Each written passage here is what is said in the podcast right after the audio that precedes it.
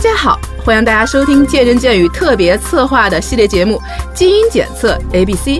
在这个系列节目里面，我们会邀请美音天诺的基因检测专家 Tina 胡立桃和我们一起来聊聊关于基因的这个话题，带我们一起揭秘人体的基因密码，解读人体的白皮书。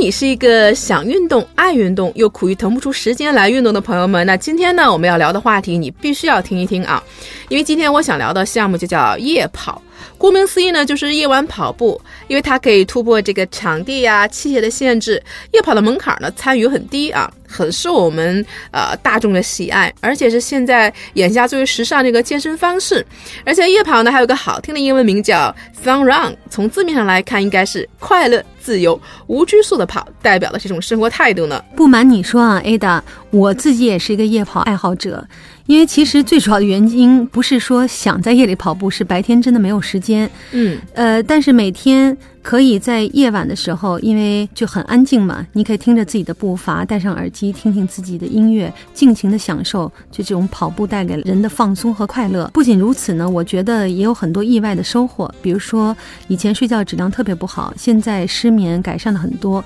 减肥效果呢还有待。商榷，嗯，但是起码是第二天的精神状态特别好。小伙伴们经常说：“哎，你今天的气色不错。”嗯，而且因为现在我都说了，天气是越来越暖了，而且大家也特别喜欢夜跑啊。因为夜跑，关键是没有这个紫外线的这个辐射，对于爱美的姑娘来说也是很重要的原因啊。而且也不用担心变成个黑姑娘或者灰姑娘，所以夜跑其实也受受到越来越多的一些妹子们的一个热捧呢。夜跑的优点呢，的确是不少，而且它还有专业背景来支撑。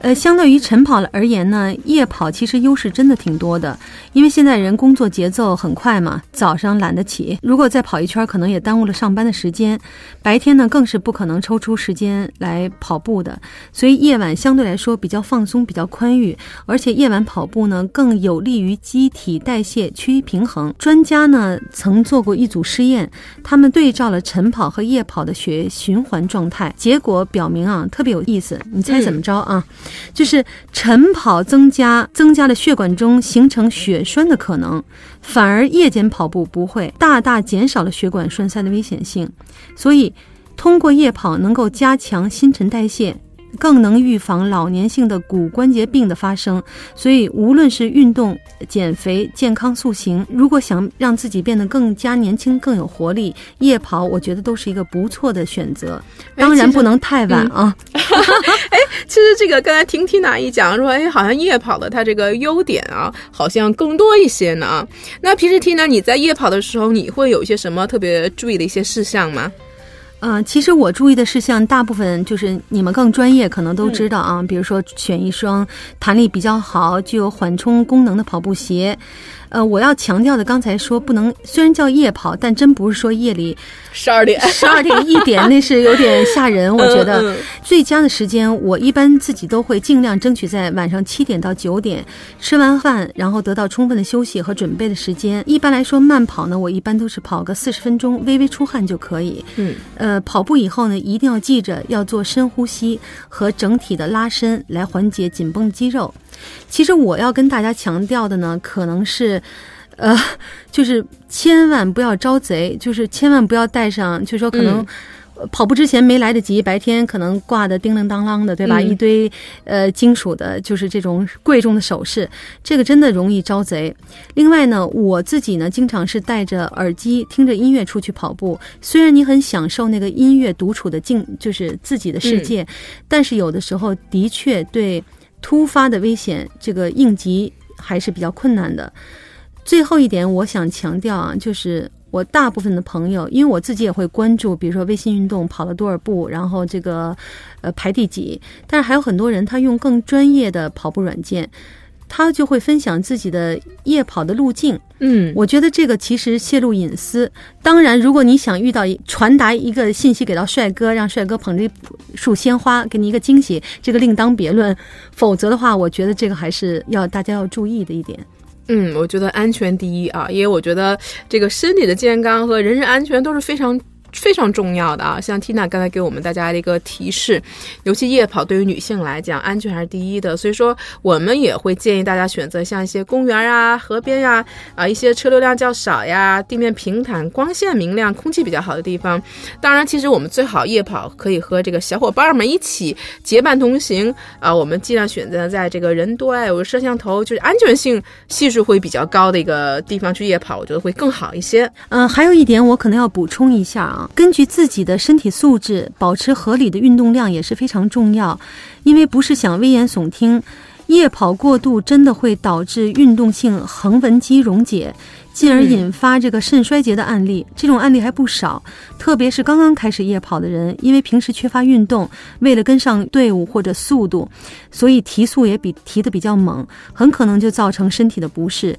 引起这种。横纹肌溶解的综合症，肌肉分解产生的肌红蛋白会在肾小管中形成小的结晶，导致肾脏过滤的功能就下降了。严重的话，真的会引发肾衰竭。呃，另外呢，运动性横纹肌溶解还会导致人体血管、心脏和肝脏的损伤，所以一定要提前预防和避免。那美音天动推出的运动基因检测，可以全面解读受检者的运动基因和代谢特征，不仅能够帮你发掘出你的运动潜能，还能根据你个体的情况提供定制、个性化的运动指导，扬长避短，真正的实现科学管理的运动训练，发挥自己基因最大的功效，于自身寻找力量，让每个人都能把快乐、健康的运动理念践行到底。嗯，那最后 Tina，你能不能给我们的听众给一个更好的一个呃健身科学运动健身的一个理念，能够分享给我们大家吗？呃，因为是这样，国家体育局呢，其实曾经发布了一个数据，嗯，它那个数据是说，国民健身普及率呢，现在已经高达百分之四十，但其实这个数字呢是不太严谨的一个概念，嗯，呃，我现在就想跟大家说一下，我们认为什么样是。健身，因为健身不应该是，也绝不是偶尔跑跑步或者大妈跳跳广场舞、大爷们撞撞树就能属于健身的。真正科学的健身，一定是涉及以下四个维度的。嗯，那第一个呢，就是要有规律的运动，你不能三天打鱼两天晒网，这个就不是规律了，对吧？嗯，那还有一种理论呢，就是叫做生命周期管理计划，也就是说人。假设活三万个小时，你要完成十四万公里的一个行走或者跑步。嗯嗯。第二点呢，就是要通过规律的运动，明显的改善体质。如果你改善体质不那么明显，可能这也不能叫做科学的健身。第三一点呢，就是通过健身能够降低慢病发生率。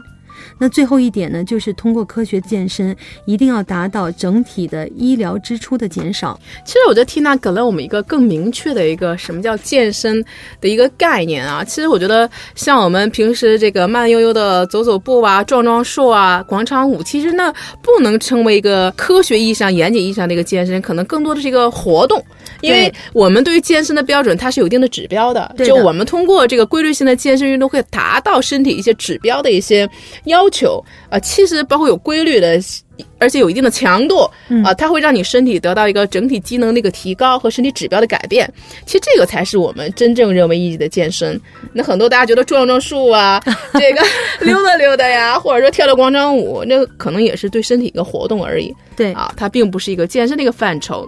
其实我们说生命在于运动啊，运动让人快乐，也希望大家在夜跑的时候能够选择一个安全的地段啊，防止出现意外，做好一个准备工作，量力行啊，让我们夜跑的更愉快。那今天呢，关于夜跑的话题就聊到这里，谢谢大家的收听，我们下期再见吧。